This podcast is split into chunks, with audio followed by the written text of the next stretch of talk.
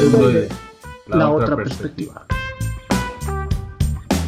Celuloide, la, otra perspectiva. No, aquí está, aquí está, aquí está, aquí está. Ya, ahora sí.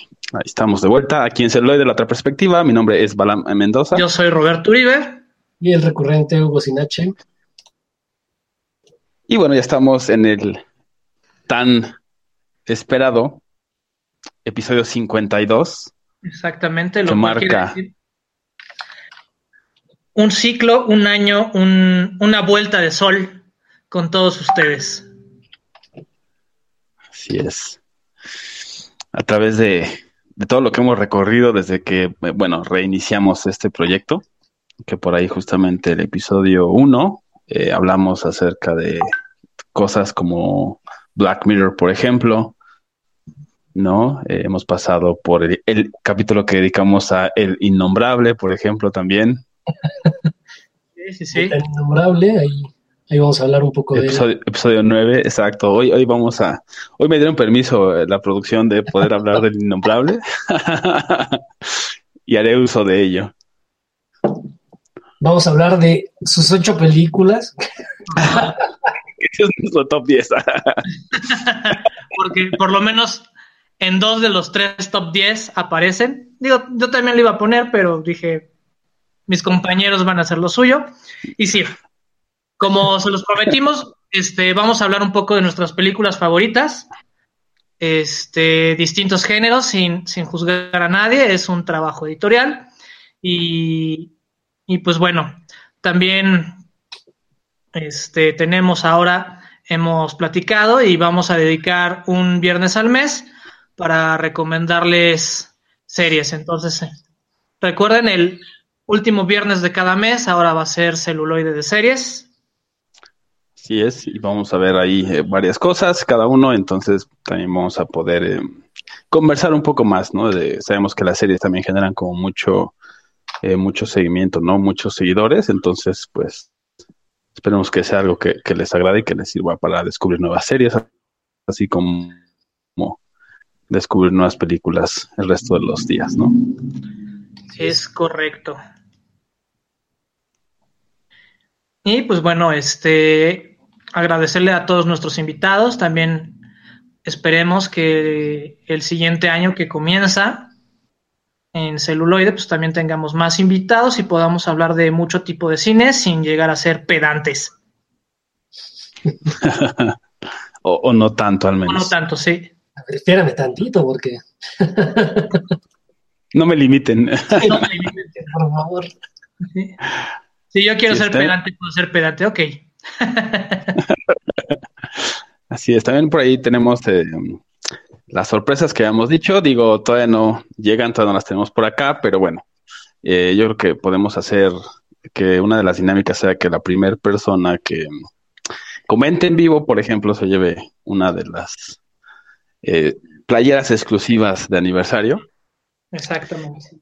Que a lo mejor las otras dos se puedan hacer en redes sociales, ¿no? Que quien ponga, nos deje un comentario eh, y tenga los más likes, yo creo que se podría hacer otra de las dinámicas, ¿no? Sí, yo creo que está, está bien.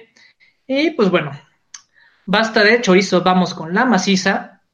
Y dentro de mi top 10, eh, a lo largo de los programas, pues ya hemos hablado de algunas. Eh, por ejemplo, la de Brasil, que es mi película favorita de Terry Gilliam, o Gallian, Terry Gallian, Terry Gilliam, como, como gusten llamarle, como sea su pronunciación. Pero ahora les voy a hablar de una que está creo que en el 5 o en el, en el 6, que es The Witch. ¿No? Este es una excelente película de terror sobrenatural y de época, ¿no? Nos plantea en Nueva Inglaterra en el siglo XVII, donde, pues sí, es la cacería de brujas y todo se desarrolla en una granja donde tienen que, obviamente, cazar a una bruja, ¿no? ¿Es la de The Beach con, doble eh, V o...? Sí. No, no, no. ¿O es la otra? No, sí, es, es, la que le pusieron con doble V. v. W, The Beach. Ah, Sí, es Pero, que pues, bueno. justamente en, en uno de los programas, no recuerdo en cuál, ya, ya tiene un poquito de tiempo, ¿no?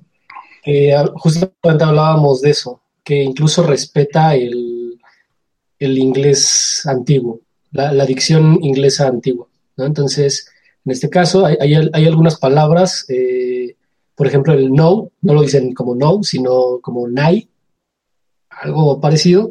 Y en este caso, eh, The Witch, la, pues sí la escriben en, en inglés antiguo que vendría siendo con W y se, pronunciaría The Witch. The Beach. Witch.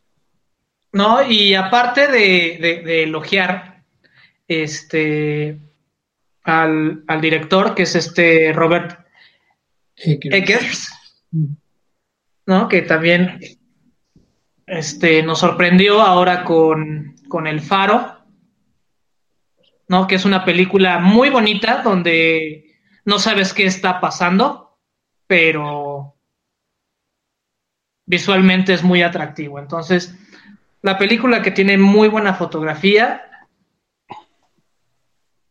actuaciones bastante padres y lo mejor es que buscó gente no tan famosa, ¿no? O sea, buscó gente no tan reconocida para darnos esta, esta obra que nos mantiene, o por lo menos a mí, me mantiene al filo de el asiento y me recuerda mucho a una eslava que se llama El aprendiz de brujo, que estuvo hace algunos años, igual por el mismo año, 2015, en la Cineteca, Ah, que nos eh, no, era, era una que es em, como ucraniana o algo así.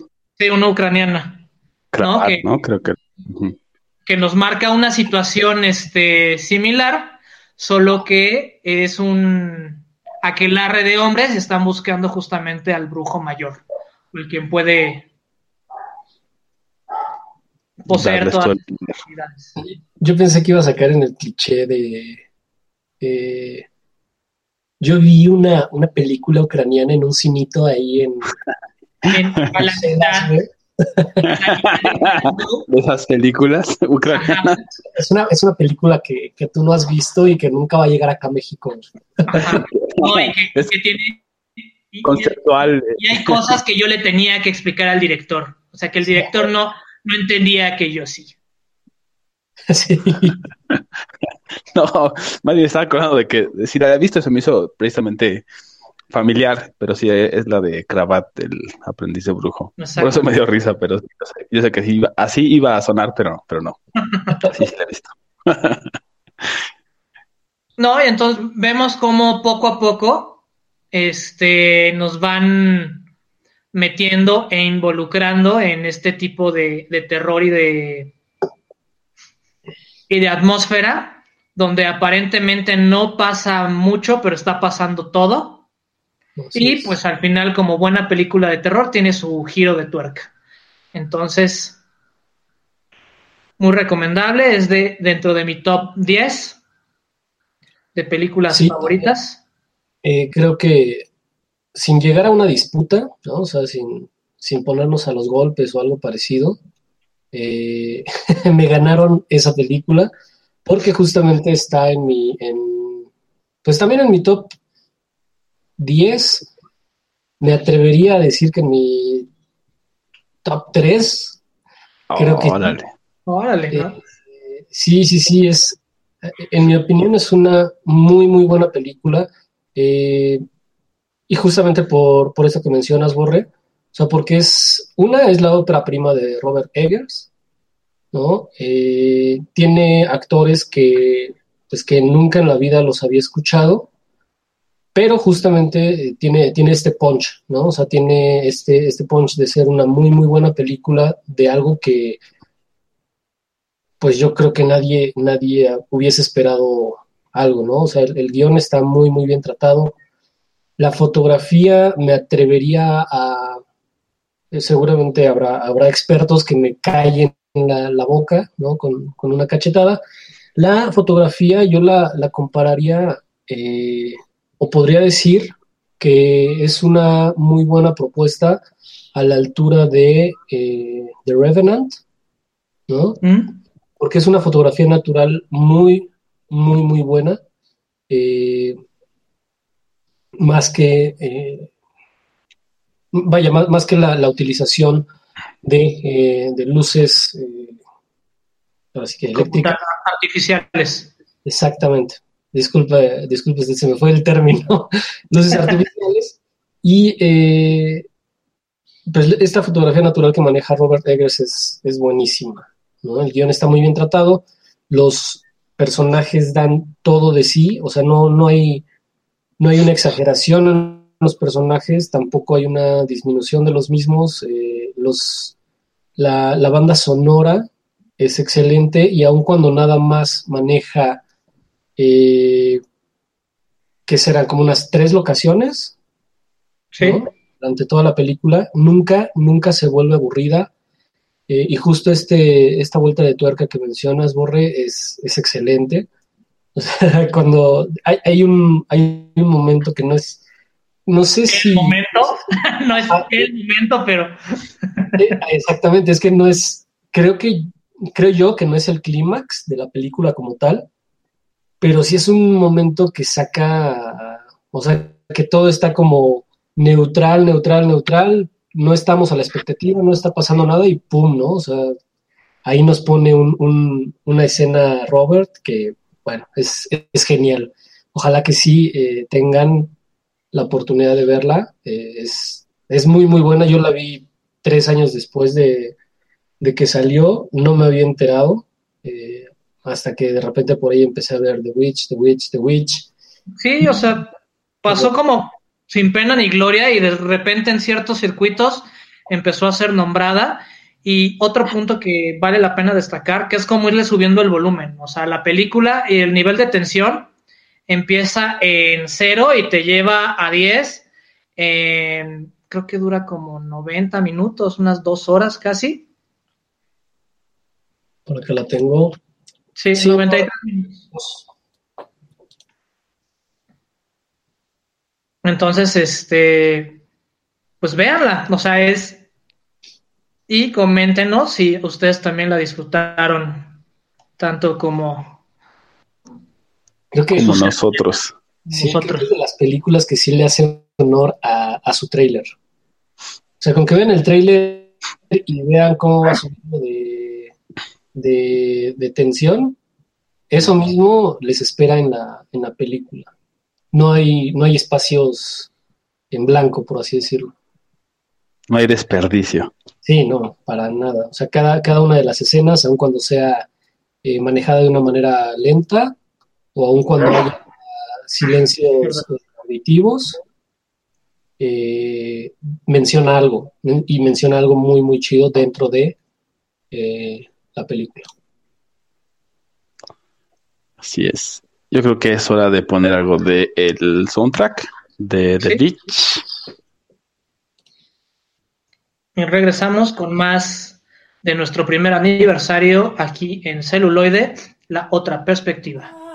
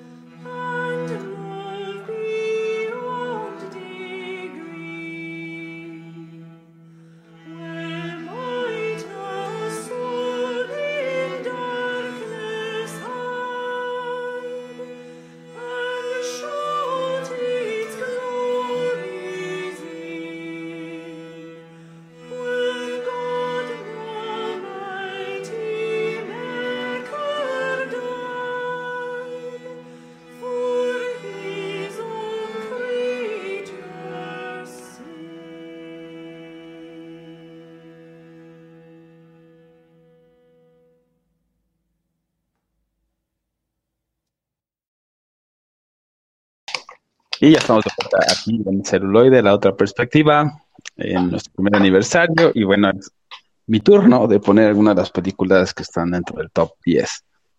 Y, si se acordarán por ahí del episodio, creo que es 42, El sucio y salvaje oeste, habla de una película de Michael Cimino, que es Heaven's Gate, que dura como casi cuatro horas, ¿no? No, no voy a hablar de esa, pero voy a hablar de otra que dura lo mismo. por un lado trae una película de cuatro horas y por el otro todas las películas del innombrable. Algo así. Eh, esta película es eh, Lawrence de Arabia. Es una película que también, pues, forma parte de, de toda esa parte, eh, no parte, sino forma parte de, de esa era, ¿no? De la producción hollywoodense que justamente está ligada a Michael Cimino, porque como les dije, él fue el que mató ese tipo de producciones con Heaven's Gate, La Puerta del Cielo. Entonces, esta está ubicada totalmente en, en esa era de, de, Hollywood, donde sí, pues hacían como estas grandes producciones, ¿no? Y él, eh, el director David uh, Lynn, si no me equivoco, eh, hace uso de, de ellas con estos planos como muy, muy, este, muy abiertos, ¿no? En zonas desérticas, eh, las escenas también, o las secuencias, mejor dicho, de batalla, por ejemplo, también son como, pues muy, muy distintas a las que vemos ahora, a las que estamos más acostumbrados, ¿no? Entonces creo que eso en sí mismo es bastante, bastante interesante. También tiene una, una creo yo, una influencia en, eh, por ejemplo, en The Fall, ¿no? La película que hablamos hace como cinco episodios, algo así. Sí, sí, sí. Alejandría tiene ese tipo de, tomas o ese tipo también de, repente de sensación. Digo, está em, o cuenta la historia de un eh, oficial eh, inglés eh, que se encuentra en las fronteras de Turquía y bueno, se ve ahí envuelto con justamente los conflictos entre estos territorios, ¿no? O sea, los turcos de un lado, los sí, bueno, de durante la Primera Guerra Mundial, ¿no? Entonces estamos hablando como de a principios del siglo pasado. Sí, el siglo pasado. Así es, y pues con todo eso, ¿no? De, contexto, como dices, o sea, es la primera, este, es, eh, perdón, Segunda Guerra Mundial, y están por ahí con, todo esto, ¿no? Entonces justamente están eh, discutiendo, pues, todas esas estrategias y vemos a este personaje que parece más bien desinteresado en la milicia y cómo eh, empieza a tomar una misión, eh, pues no suicida, pero un poco difícil, ¿no? Y que parecería no tener esperanzas. Y sin embargo, pues bueno, él empieza como a ganarse el, pues el afecto y el respeto de, de los beduinos y de varios eh, jefes de la tribu, etcétera. Entonces empieza como a llevar o hacer que confluyan, ¿no? Esos de los intereses, los intereses de los ingleses con los intereses árabes y bueno, eso es lo que vamos viendo, ¿no? Lo, lo que me también interesante era que todo está el concepto de los intermedios, ¿no? Eh, en el cine, ¿no? O sea, que estaba creada por su duración, con una, eh, un intermedio precisamente para poder decir hasta aquí llega la parte 1, vayan a, al baño a comprar palomitas, etcétera, y regresan a la parte 2. Que igual en Los Siete Samuráis también está este intermedio que si tienen la versión en DVD o en Blu-ray, viene con el intermedio, o sea, puedes dejarle que corra el... Los 20 minutos para... Las 20 minutos, que, actualmente el concepto de, de un intermedio en la función ya es obsoleto, ya no se ocupa, ya no se ocupa, es, tienes que llegar a la función y por lo menos aguantar tus tres horitas. Maldito capital. Sin ir al baño. Sí, pues justamente. O volver a entrar, volver a entrar y, ver los cachos que te faltaron. en la segunda vuelta. Eso también, eso también se resolvía por la permanencia voluntaria, ¿no? Sí. O sea, podías aventar, digamos, si llegaste a la justamente al intermedio de la, de la primera proyección, te podías quedar a permanencia voluntaria y veías eh, lo que te había faltado, ¿no? Ese era era bastante, bastante chido. Y, y, que cambiaba completamente la experiencia, ¿no? O sea, ya era, ya era justamente como ver una película del innombrable, porque le agarrabas a la mitad y después tenías que tomar contexto y decir, ah, por eso pasó lo otro.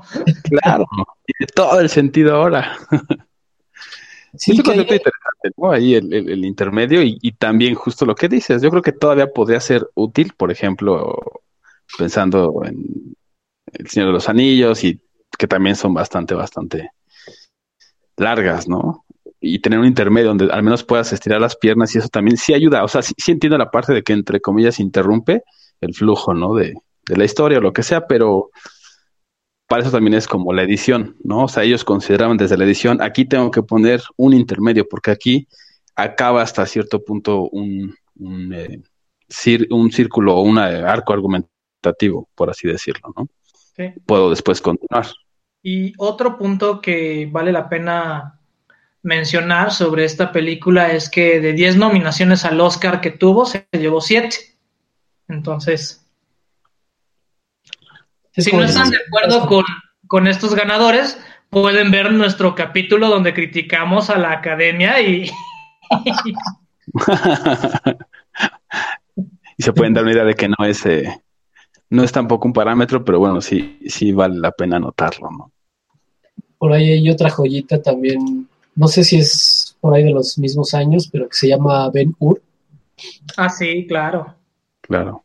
Eh, que igual actualmente ya no es, no es tan conocida, pero también fue bastante, bastante nominada y en su momento eh, recibió eh, varios galardones de la academia. Según recuerdo, creo que este, era la anterior película con mayores, mayor nominación y creo que eh, mayor radio de, ganancia de, de estatuillas antes de Titanic, creo. Sí, la memoria te asiste. Sí. Ahorita, ahorita les, les, busco el dato y se los comparto. Sí, y de Lawrence de Arabia, pues bueno, también es eh, una película que además de, todo esto de los Oscars y todas estas nominaciones y las estatuillas que ganó, pues en general también tuvo muy buena aceptación, ¿no? Ha sido incluida ahí en varios lugares, como una de las películas eh, épicas más grandes, de las mejores películas de la historia. Entonces, sí también es em, un buen ejercicio verla. Igual pues, la pueden ver como el The Irishman, ¿no? En, tres capítulos, en tres episodios o los que puedan. Y pues ya, no te la avientas, pero es bastante, bastante eh, buena y recomendable. Y antes de cambiar este de, Ay, de bloque. de bloque, sí. estoy viendo las palabras, estoy, eh, estoy de multitasking. Es que nos fue un año y, y, un año, un año se van muchas palabras. Sí, exactamente. Eh, les tengo el dato justamente de eh, esta película de Ben Hur. Eh, sí fue nominada para 12 Oscars, ganó 11 de los mismos y está por debajo de Titanic, que sigue ostentando el mayor número de nominaciones con 14 y 11 preseas ganadas, bueno, preseas por, entre comillas, porque en realidad son estatuillas, eh, y toda la saga, bueno, me refiero a toda la saga porque pues es un, es un premio, ¿no? A, toda la saga, justamente viene El Señor de los Anillos, con 11 nominaciones y 11 Óscares ganados. Y eh, es El Señor de los Anillos, El Retorno del Rey además. Ajá, pero que en realidad es como un, una... Un reconocimiento a toda la saga. Exactamente.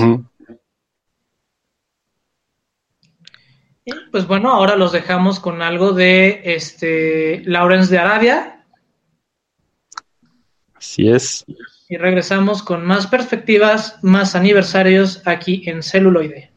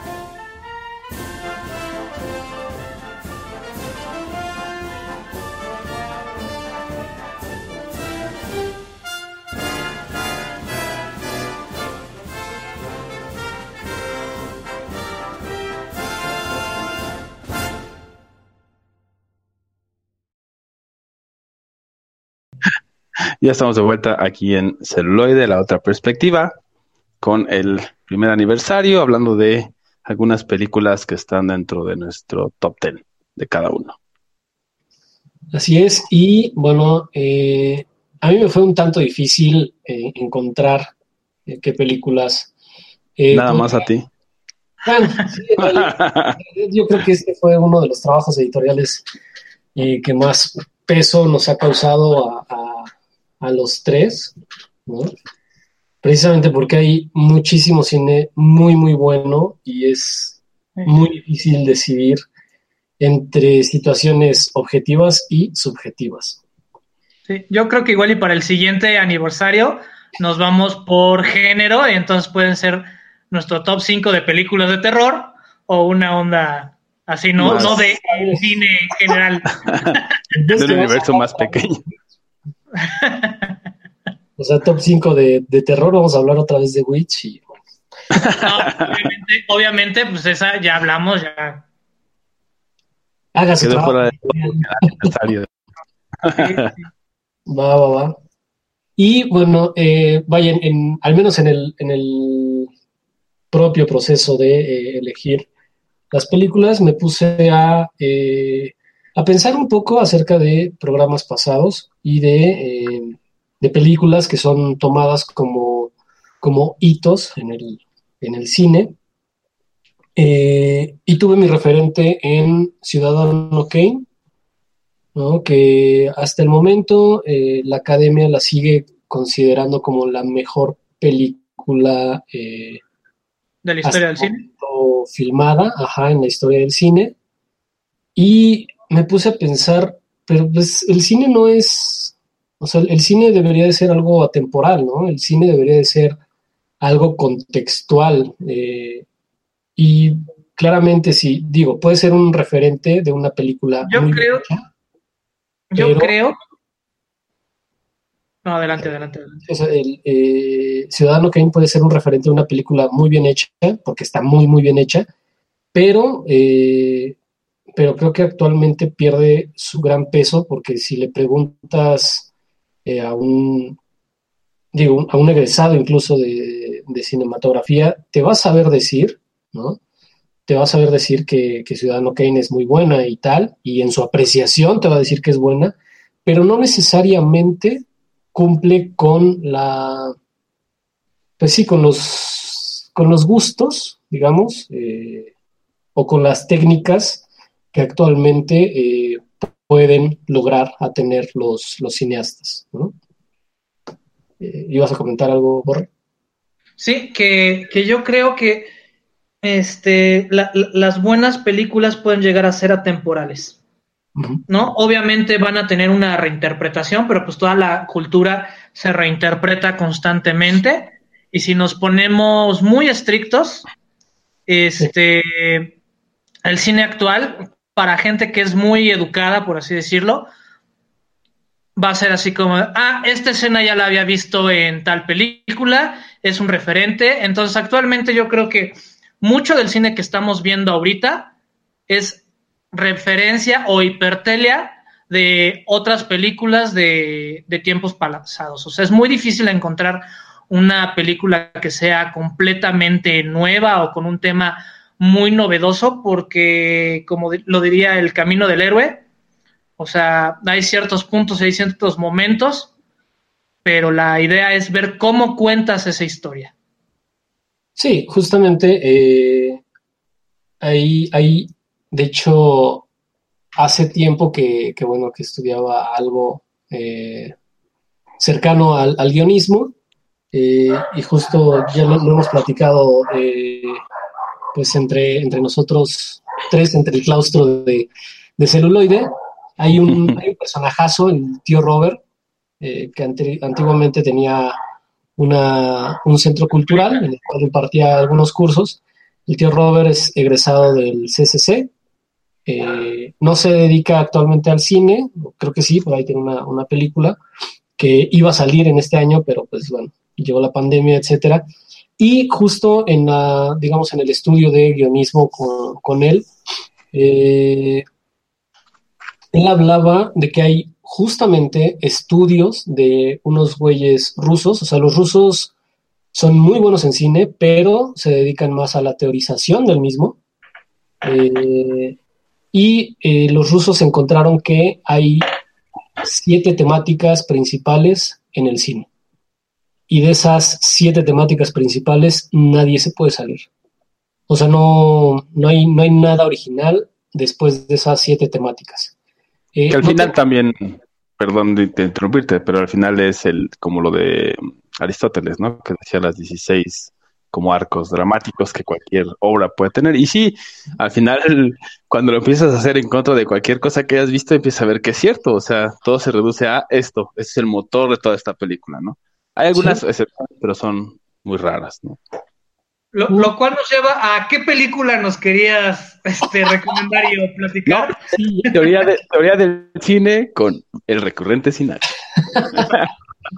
Eh, y bueno, al, final es, es, esta idea, ¿no? El, pensar en que una, una, buena película no necesariamente tiene que ser Ciudadano Kane. Eh, yo creo que la, eh, tendría que ver más bien con el contexto, no necesariamente subjetivo, porque igual dejé muchísimas películas fuera. Una de ellas, por ejemplo, fue Hair, que también se me hace buena película, pero yo la, la veo como más, más subjetiva, ¿no? O sea, es como a mí me pareció buena. Sin embargo, eh, la película que a mí eh, se me hace que está en mi top 3 y no necesariamente tiene que ver con una decisión de la academia, es The Dark Knight. Eh, la segunda película de la saga del Caballero Oscuro, eh, dirigida justamente por Christopher Nolan. Eh, se me hace una, pieza magnánima. Si en, no sé si nos vamos a, los años en que se hizo Ciudadano Kane y veíamos técnica, fotografía, etcétera, actuaciones y tal, yo creo que si eso, eso mismo lo contextualizamos al, presente, nos da como resultado eh, The Dark Knight es un, es un guion muy bien elaborado. Eh, yo creo que los, los, personajes fueron muy, muy bien delimitados. Eh, incluso con, con, digamos, con lo que podría haber cojeado, pues no cojeó y me refiero al cambio de actuación eh, de, de, la chica, que ahora les... El personaje... Que salía en Dawson Exactamente. Eh, en esta segunda entrega, el personaje de Rachel la cambian, ¿no? Y eso... era Maggie Gyllenhaal, ¿no? En la primera. Secretaria. Muy buena película, por cierto, la de la secretaria. También. Sí, sí. Eh, y bueno, no hablar ni siquiera de, del contenido, ¿no? En lo personal, a mí me, me agradó bastante porque eh, trata un tema que en lo personal yo veo como, como filosófico eh, y es, si tienen oportunidad de, leerlo, es, creo yo, la idea del superhombre de Friedrich Nietzsche. Si tienen oportunidad de leerse me parece que se llama la, es el primer capítulo de Así hablaba Zaratustra, después del, del prólogo. Eh, el primer capítulo me parece que son las tres transformaciones del espíritu y habla acerca de eh, el camello, el león y el niño, ¿no?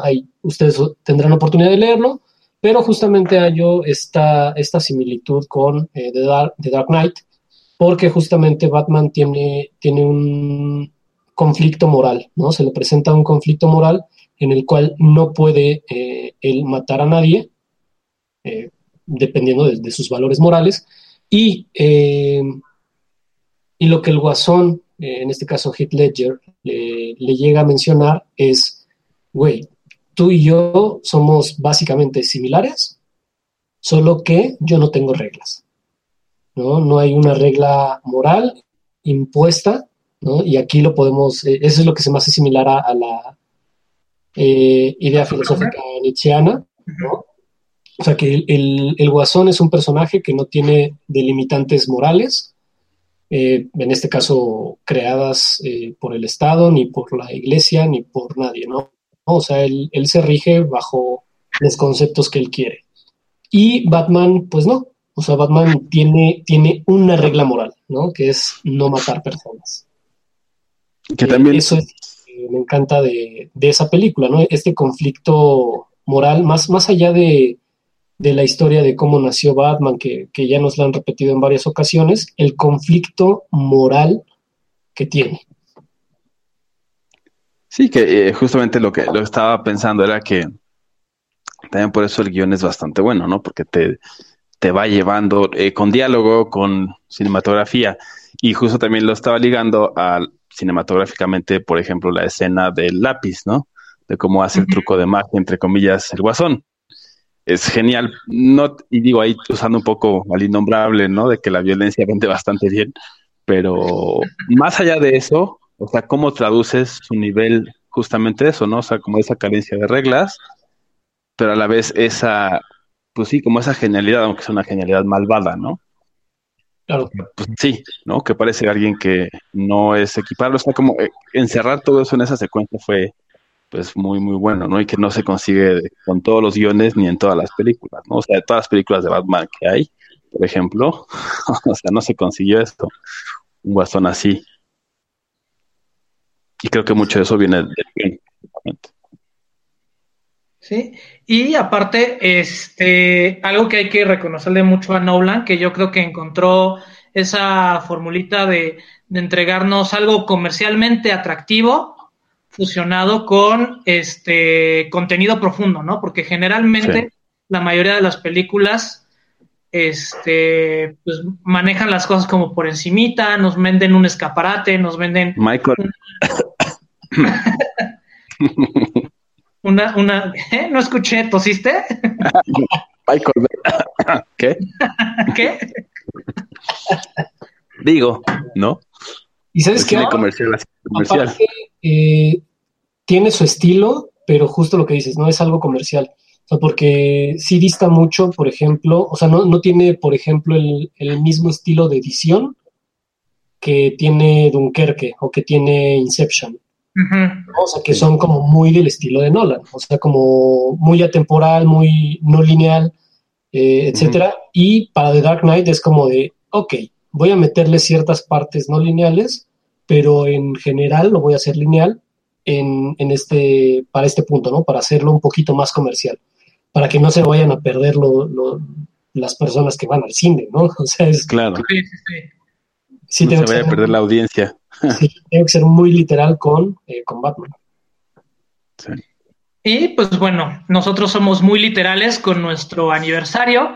Esperemos que sigan ahí. Recuerden de nuestras dinámicas que están a través de nuestras redes sociales y la transmisión en vivo. Nosotros regresamos con más aniversario aquí en celuloide, la otra perspectiva.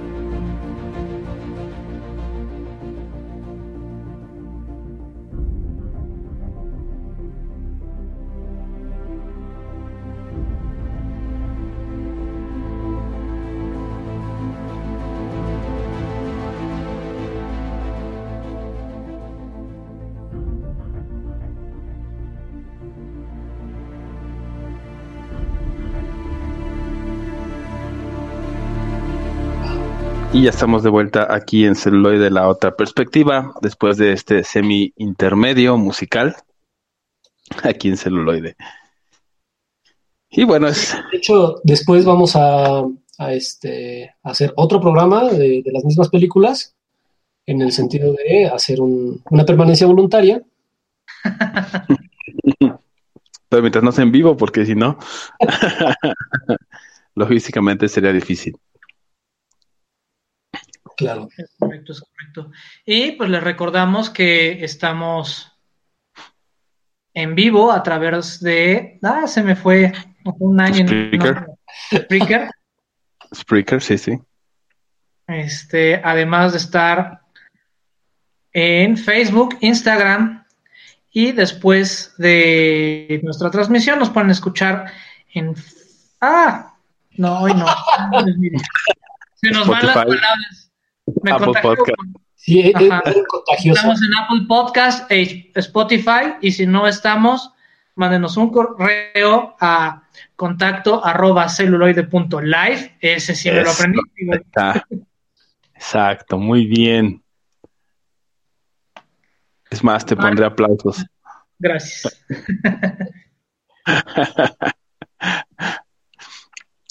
y pues bueno, ahora estamos eh, en la segunda parte, ¿no? Entonces todavía tenemos una película cada quien eh, por comentarles, por discutirla. Eh, ahora sí que, ¿quién quiere tener el honor de comenzar? Pues si me lo permiten, antes de que se me vayan las palabras, este, me gustaría hablar acerca de la inesperada virtud de la ignorancia, o vulgarmente conocida como Birdman. Que el nombre es bastante bueno, la verdad. Ajá. De, de Alejandro González Iñárritu, o sea, orgullo mexa, mexa orgullo, o sea, yo creo que esta película tiene todas las fanfarrias, porque lo primero es que nos demuestra una manera de hacernos entender como si todo fuera un, un cine de secuencia ¿no? O sea, realmente nunca para la acción en esta película, siempre está pasando algo.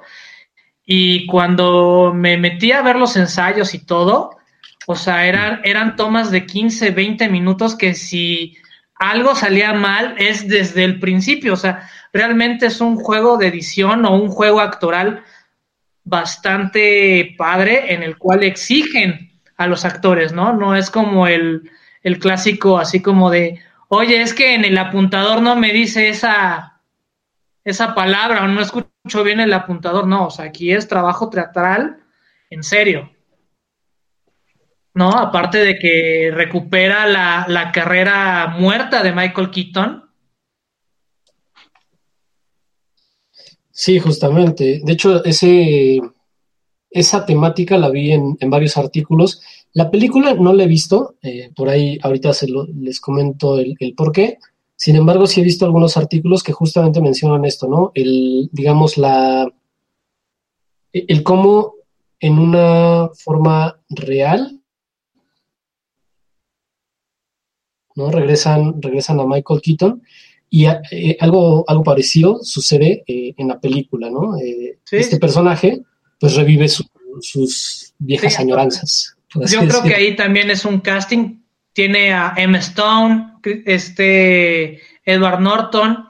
O sea, tenemos puro actor de, de, nivel que les exige de una manera impresionante y nos mete, nos hace partícipes, ¿no? De la locura del personaje principal y de las consecuencias que ha tenido esto en su vida, ¿no? Hasta llegar a un punto climático y han salido distintas teorías de que si la hija interpretada por Emma Stone también compartía parte de esa locura como forma hereditaria, ¿no?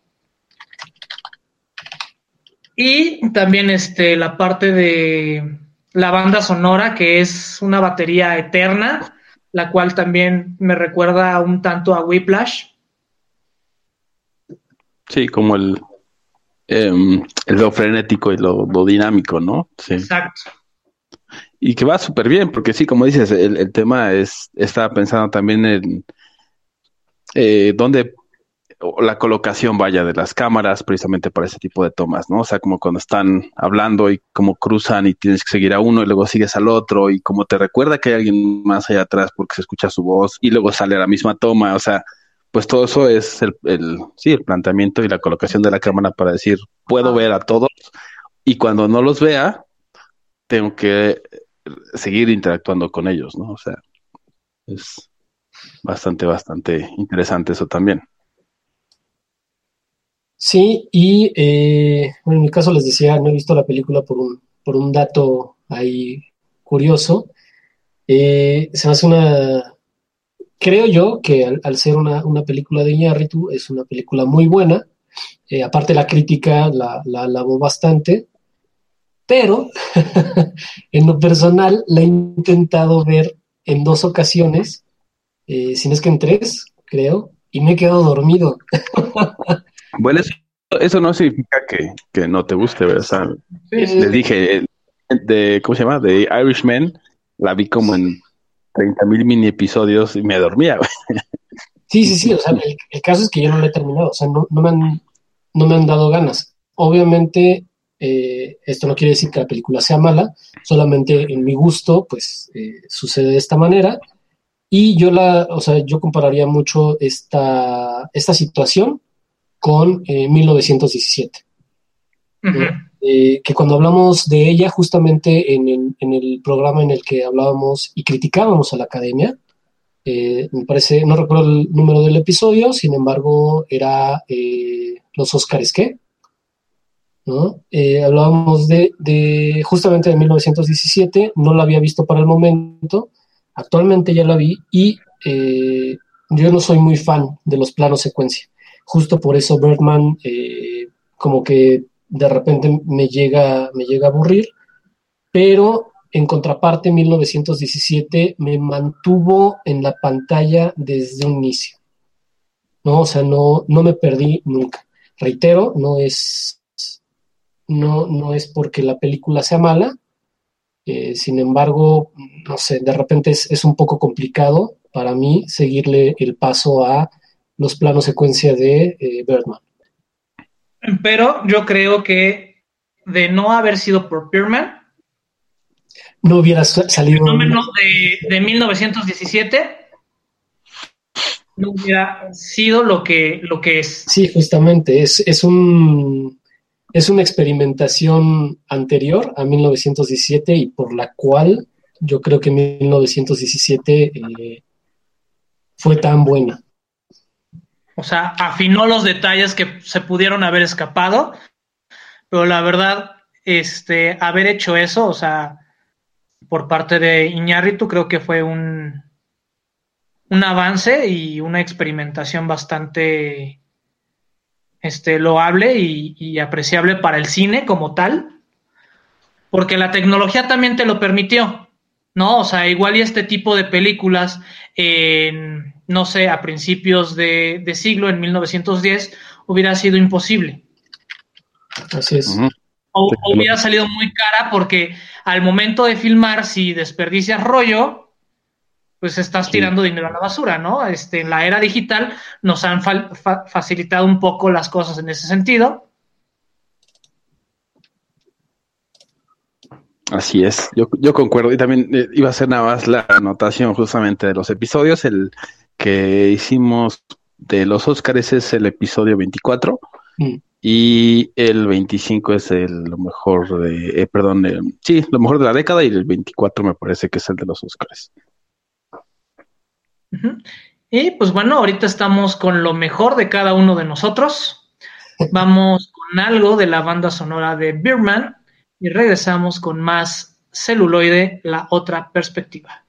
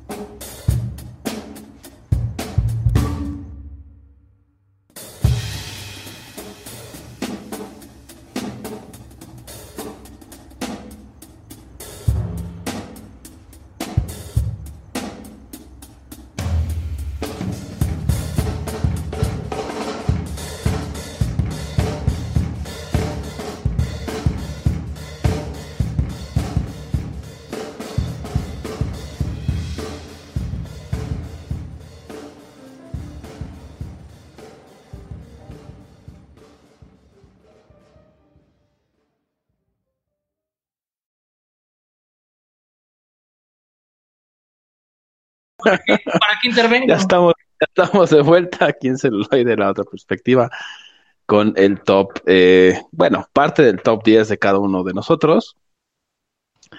Entonces, pues ahí, ahí se podrán dar cuenta de, de los diversos gustos y también de, de alguna manera también las divergencias, sobre todo en episodios pasados, ¿no? Que es cuando hemos dicho, ah, esta sí me gusta, ¿no? Nos gusta a los tres y así, pero ahora es Por como cada uno. coincidencia.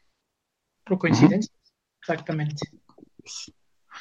Sí, y eh, la siguiente en mi top 10 de, películas eh, es Pacific Rim de Guillermo del Toro, una película del 2013. Y bueno, eh, acá quiero continuar precisamente con, con un poco de la idea que le- les comentaba. Creo que las películas a veces no tienen que ser buenas, digamos, por la, por la técnica necesariamente, sino por lo que representan, ¿no? Y Pacific Rim a mí se me hace como el, el epítome o todo lo que no se ha podido lograr hacer en el cine de eh, monstruos gigantes y robots. ¿De mecas? De mechas, exactamente. Eh, sí, sí, sí, justo eso. De, de- sobre todo de mechas, ¿no? O sea, porque tenemos, eh, Sí. tenemos robots en, en Transformers y... Pero, pero no sé, o sea, a mí, a mí me vino mucho a la mente eh, el que de repente las productoras quisieron eh, hacerle honor a muchas cosas y no, no pudieron por, por enseres de presupuesto. Y acá nombro, por ejemplo, eh, Halo, ¿no? Que no se pudo, no se pudo lograr por, por enseres de, de dinero. Y bueno, sacaron Elysium, ¿no? Que no es mala, sin embargo, pues, pues no es Halo. O sea, eh, este tipo de, de cosillas, ¿no? Eh, y en su momento, pues bueno, también dijeron, no, vamos a hacer una película de eh, Evangelion y tal. Y tampoco se... Se tampoco concretó. concretó, Sí, exactamente. Eh, pero, bueno, salió, salió Pacific Rim, que en mi opinión es, sin ser eh, película de, de Evangelion, que ahí eh, hubieran tenido que meterle muchísima situación filosófica y a lo mejor hubiera sido un tanto complicado. Y Creo adolescentes. yo que, sí, sí, sí, creo yo que, que llevar a cabo una película de Evangelion, dígase como en live action, sería tan complicado como llevar a cabo una película acerca de una de las historias de Lovecraft. Así de complicado lo, lo veo, ¿no? O sea, porque Bueno, no se podría, o sea, no se podría eh, ser tan fiel a la situación. Por eso Pacific Rim se me hace una película muy, muy genial que representa justamente, eh, reitero, este, este epítome ¿no? de lo- del cine de mecas. Y lo más chido de todo es que no invitaron para nada a Michael Bay. ¿no? Yo creo que le hubiera dado en la torre al proyecto. eh, no lo contemplaron para absolutamente nada. eh, y creo que le dieron al clavo cuando eligieron a Guillermo del Toro como el director. Eh, porque si, si nos damos cuenta, aun cuando tiene su estilo de dirección e incluso de, de edición, eh, no, no vemos su injerencia en la, vaya, eh, su- suya, suya eh, Sí, sí, sí. tangible, ¿no? En la elaboración de los, de los mecas. Una, una virtud que, que yo creo que tiene del toro es de que hace que las cosas parezcan más caras de lo que realmente son, Mm, ¿no? Entonces, este, por ejemplo, en, en Lo Profundo del Agua, o el, no me acuerdo cómo lo pusieron, o sea, esa la hizo con casi nada de presupuesto y se ve más cara, o sea, se ve que, que tiene más producción, ¿no? O sea, yo creo que es, es parte de ese ingenio que algunos mexicanos llegan a tener, ¿no? Al, al estirar presupuestos, a, a entender, ¿no? El cómo, ¿Cómo hacerle para que dé cómo acá? exprimirle o, o- o- Güey, es que el, el, mosaico este nos sale en 35 pesos. Güey, hay uno que es casi igual que si le pones un barniz de dos pesos. Queda. Queda. Da el gatazo. Da el gatazo, ¿no? y aquí lo que a mí se me hace increíble es que ni los japoneses, ni los norteamericanos, ni los europeos lograron hacer eh, un, cine de mecas digno y Totoro-san lo logró. O sea, Guillermo del Toro, güey, es así como de... Y tiene referencias a Evangelion, tiene referencias a todo, güey. Tiene referencias a Godzilla, tiene referencias a King Kong, o sea, lo que quieras lo tiene y esa película vale todo. Lamentablemente le hicieron una segunda parte donde todo lo que logran en la primera lo echan al piso. Y yo creo que el fracaso de la segunda parte se debe a que ahí ya nos involucró del toro. Sí. Sí, yo también concuerdo. Sí, es que esto, esto responde a una, justamente al, capitalismo dentro de, eh, dentro del cine, ¿no? O sea, las llamadas franquicias. O sea, ahí tenemos dos muy buenas películas de Terminator y después se viene abajo, ¿no? Y de repente cuando la, la retoma este se me fue el nombre del director, me van a matar. James Cameron. Ajá. La retoma, eh, pues hace un año, hace, sí, hace un año justamente, y hace una muy buena película, pero pues obviamente se ve destrozada por la crítica porque pues ya había una, un antecedente muy, muy malo, ¿no? Entonces... Pero ¿por qué no le pasó eso a Mad Max? Y es el mismo director. ¿O no le pasó eso a este Blade Runner. Claro. Sí, ahí, había, habría que eh, echarse un clavado a, los diferentes detalles, ¿no? De, de productoras y de cineastas para checar el por qué llegaron a fallar. ¿no? Muchas veces también tiene que ver con lo que nos decía Kevin Smith, ¿no? Las agendas. Sí, exactamente. Las caprichos, etcétera. Pues te decir, la tercera de Mad Max tampoco es tan buena. O sea, la primera fue como el boom, la segunda eh, está bien, la tercera ya, o sea. Y, la tercera es realmente es el mismo tipo que conocí al principio, o sea, es así Está todo acá mochado y no, la, la verdad la tercera para mí no es tan buena, ¿no? O sea, entonces, pues sí, yo creo que tiene que ver con el tema de el franquicia está pegando, mientras siga viva la llamita, voy a seguir explotándola.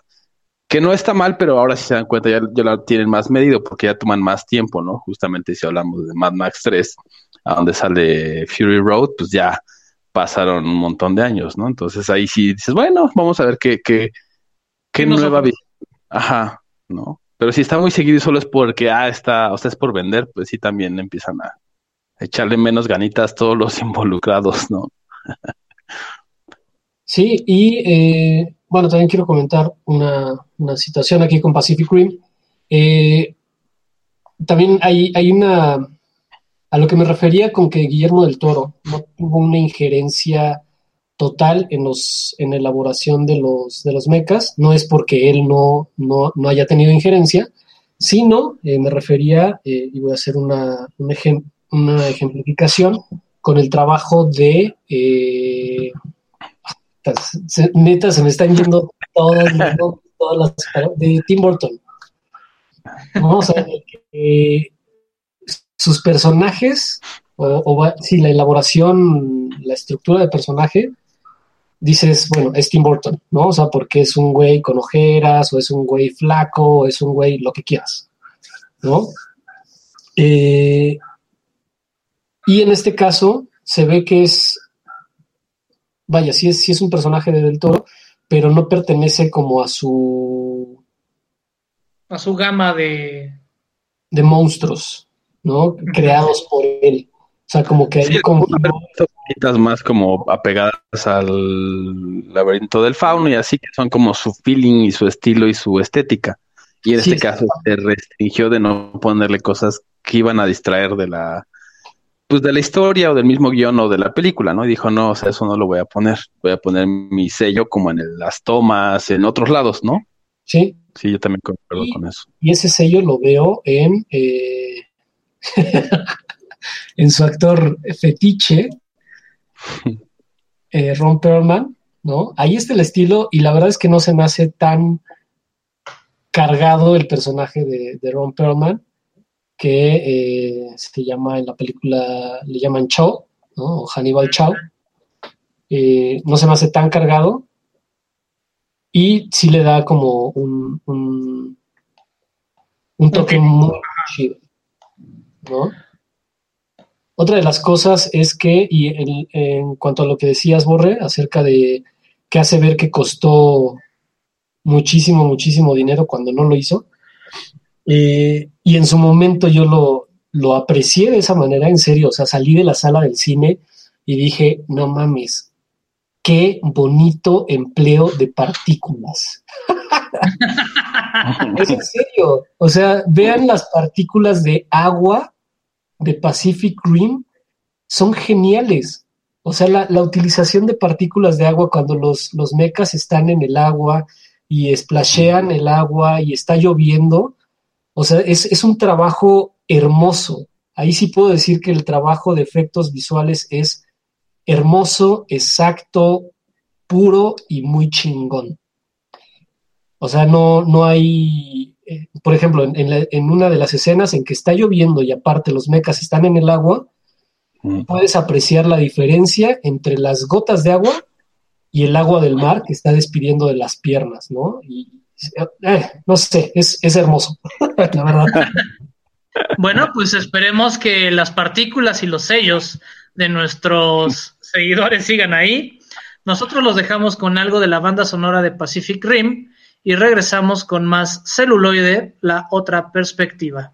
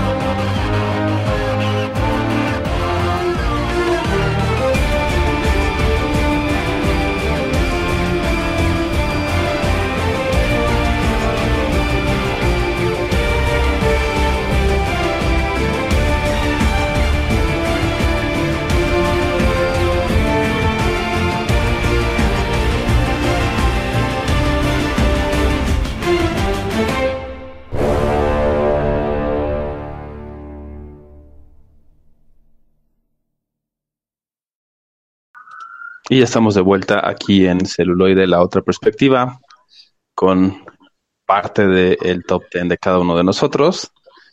Y debido a que es nuestro aniversario, el episodio 52, eh, la producción me dio permiso de hablar de aquel que no deberíamos de nombrar. Dícese Quentin Tarantino.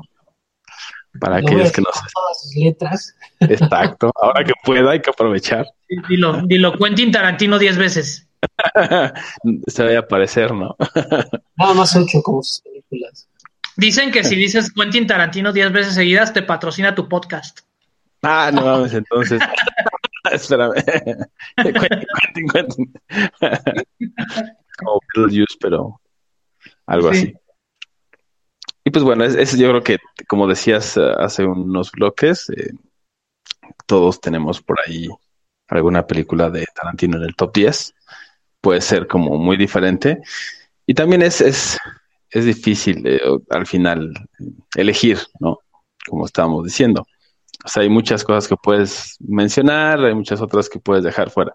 Y bueno, en este caso es eh, Bastardo sin Gloria. Eh, porque creo que también él, él evolucionó, por decirlo de alguna manera, su, su propio estilo. Eh, habíamos visto como hay cosas que han permanecido muy fuertemente, ¿no? A lo largo de todas sus entregas, pero creo que con esta cambia un poco eh, algunas cosas y, o sea, deja lo, lo más esencial y lo demás lo va como dejando al lado, ¿no? Entonces su narrativa también cambia y bueno, pues obviamente se ve toda la, toda la formación y todo el, como el homenaje o de donde toma prestado ciertos elementos. Desde el inicio, ¿no? Se ve la influencia del cine italiano, eh, por ese tipo de, de entradas, ¿no? Después vemos, eh, y justamente por eso juega con los lenguajes, ¿no? Y, eh, el, cine francés vaya, el cine alemán, ¿no? Y también de ahí viene como jugar con todo esto, ¿no? Con, por una parte, todos estos elementos eh, puramente cinematográficos y por el otro, el, la historia, ¿no? El cómo contar la historia, cómo hacer que, que todos estemos así, ¿no? La estaba viendo como muy detenidamente. Y, y pues eso, o sea, los arcos argumentativos son ¿no? completamente redondos. Tú podrías tomarlos y, y si lo viéramos como en mentalidad de sketch, podrían ser sketches completos y no tendrías que ver todo lo demás, medio puedes inferir. Hay unos que obviamente sí requieren muchísimo más, eh, como todo lo previo, pero hay algunos que puedes ver esa secuencia y simplemente es como ver un corto, por así decirlo. Puedes decir, "Mm, entiendes eh, de dónde va el punto A y el punto B y qué pasó con los personajes. Entonces creo que eso también es algo eh, que habla mucho de cómo él construye los guiones, ¿no? Y creo que por eso, si bien la academia no le ha dado un Oscar a mejor director, eh, sí han tenido que reconocer eh, su habilidad como guionista, exactamente, ¿no? Su habilidad como guionista. Y, y- incluso puedes leerlo, eh, los guiones, y es un poco como una novela, ¿no? Eh, vista como, o sea, la puedes ver como en, en tu mentecita como una novela leída en televisión o algo así. Sea, así como en el ojo de tu mente. O sea, mentecita, o como en tu mundo interno, ¿no? Si solo leyeras el guion. Entonces creo que, que por eso no, no podía no, no dejarla este, dentro del top ten. Y, y pues eso, ¿no? Y bueno, hablando de la cultura y de los lenguajes, pues justamente esta icónica escena del bar, ¿no? De donde están los bastardos y pasa lo de los tres, ¿no? El conteo de, de tres vasos, que lo hace a la manera, ¿no? Este, no alemana, entonces es el, eh, cómo se rompe toda la ilusión, ¿no? Cómo hasta cierto punto había estado bien, ¿no? La, el- la farsa, por así decirlo, ¿no? Habían pasado medio desapercibidos y justo cuando ya estaban en ese momento, llega esta seña, ¿no? De los tres vasos y pues de ahí ya todo va hacia abajo, ¿no? Exacto. Y creo que eso, eso es algo muy, muy, muy genial. Y yo de esta película, este, me quedo con la primera escena donde está en la granja. O sea, ¿cuánto miedo te puede dar un vaso de leche? Sí. Sí. Sí, sí, sí. ¿No? ¿Cuánta tensión te puede generar servir un vaso de leche? Este, y, y bueno, la película, el cómo presenta a los personajes, eh, el cómo desarrolla la, la, la historia. Y me acuerdo que yo fui con, con un amigo que es este historiador y salió muy enojado de la sala. De la sala por la manera en la cual Tarantino jugó con personajes históricos. Ok. Sí, es, es eso causó polémica. digamos, manipuló, digamos, ciertos hechos históricos. Y yo así como de, güey, es ficción. No, o sea, si, si te quejas de eso, entonces te puedes quejar de, de Mine y de High Castle. De, la porque de las películas. Ajá, o en general. Todas las películas. De todas las películas. No, entonces debes de comprender de que a veces uno en la ficción se permite el qué pasaría si. Sí. sí y llevarlo... El caso de Tarantino está muy exagerado, pero. Ajá, sí, sí, sí. Y, y, que repite la fórmula, ¿no? En What's Upon a Time in Hollywood. Sí, exacto. Y que también es válido. Por ahí había uno de los, eh, no me acuerdo bien qué episodio tengo que echarme un clavado, eh, que mencionaba eh, que algún director dijo, ¿no? o, ponía al inicio de la película, ¿no? Basado en hechos reales y en realidad no era así. Ajá, y no era así. Y, y, al final está bien, es, es, o sea, es como decirle a, a, J.K. Rowling, ¿no? Sí, pero la gente no avienta, ¿no? Este espectro patronums en la calle. Pues no, güey, o sea, es fantasía. O sea, es, no puedes medirlo con los mismos parámetros que tenemos, digamos, en la realidad, ¿no? Entonces, pero sí, yo creo que jugó con todo eso bastante bien. Y como dice, repitió, repitió la, esa fórmula, ese experimento creo que le gustó y por eso en Eras una vez en Hollywood, pues lo, lo vuelve a hacer. Pero sí, digo, definitivamente está las tomas, o sea, las secuencias, el guion, bastante, bastante bueno y como siempre, pues con ese toque gore, ¿no? O sea, sangriento, eh, violento, ¿no? Sobre todo violento, más que, más que gore, violento. Sí.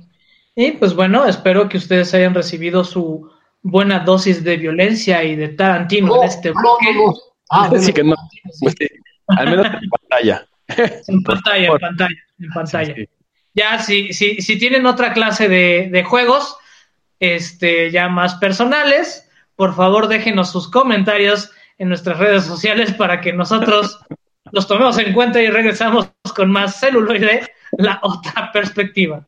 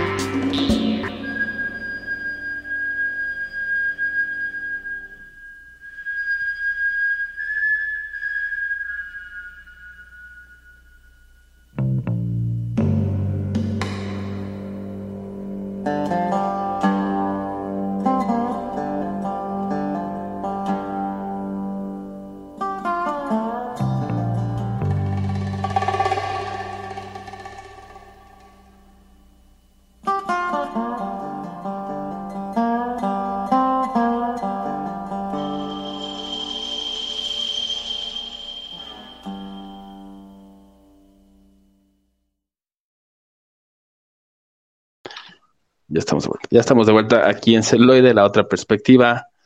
Y es hora de las recomendaciones, ya que es nuestro último bloque de este primer aniversario de Celuloide, la otra perspectiva.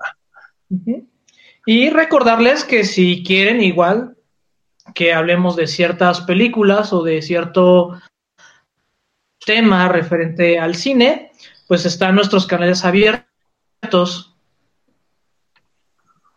ya sea en redes sociales o en mensaje directo. Así es. Bueno, por mi parte, yo les quiero recomendar en sí eh, todo el último trabajo de, este personaje, sin embargo, en especial una película que se llama Gran Torino, eh, que se me hace una muy buena película en cuanto a tomas, temática, eh, contextualización, guion, es, bastante, bastante buena. Eh, sin embargo, bueno, les mencionaba eh, el, de lo último que ha entregado Clint Eastwood, es bastante, bastante bueno. Tenemos Million Dollar Baby, Gran Torino y eh, American Sniper. Es, es, un trabajo muy bueno, pero les recomiendo ver Gran Torino. Y bueno, yo les recomiendo em, el Padrino, ¿no? Igual es una, una saga que, pues, bastante, bastante conocida, es bastante, bastante buena. Si la ven eh, en estos días, pueden ver justamente eh, ese uso también del, de las cámaras, el juego de luces, como todo ese trabajo, ¿no? Que también tiene Francis Ford Coppola en estas eh, entregas. Y bueno, que también hace justamente eh, o influencia ¿no? al cine que, viene después. Entonces también son paradas obligadas en el cine para mí. Eh, y por mi parte les voy a recomendar la de Inside Out o Intensamente en español, en la cual nos llevan de una manera muy didáctica al interior de nuestra mente y el cómo se forman los valores en el individuo. Exactamente. y cómo se experimentan las emociones, como la ira. Exactamente, y cómo se experimentan las emociones. Porque creo que Pixar y Disney han hecho un trabajo excelente, sobre todo sus combinaciones, y Pixar principalmente, que ya se lo comió Disney. Por favor, Disney, cómenos. Es, si son tan amables. Si son tan amables de patrocinarnos. Exacto. Pero sí, o sea, si quieren una película que les divierta tanto a chicos como a grandes y ver en familia. Es una gran película con excelente mensaje. Sí, definitivamente. Bastante buena. Bastante memorable. Y bueno, ha sido todo por nuestra parte. Yo soy Roberto Uribe.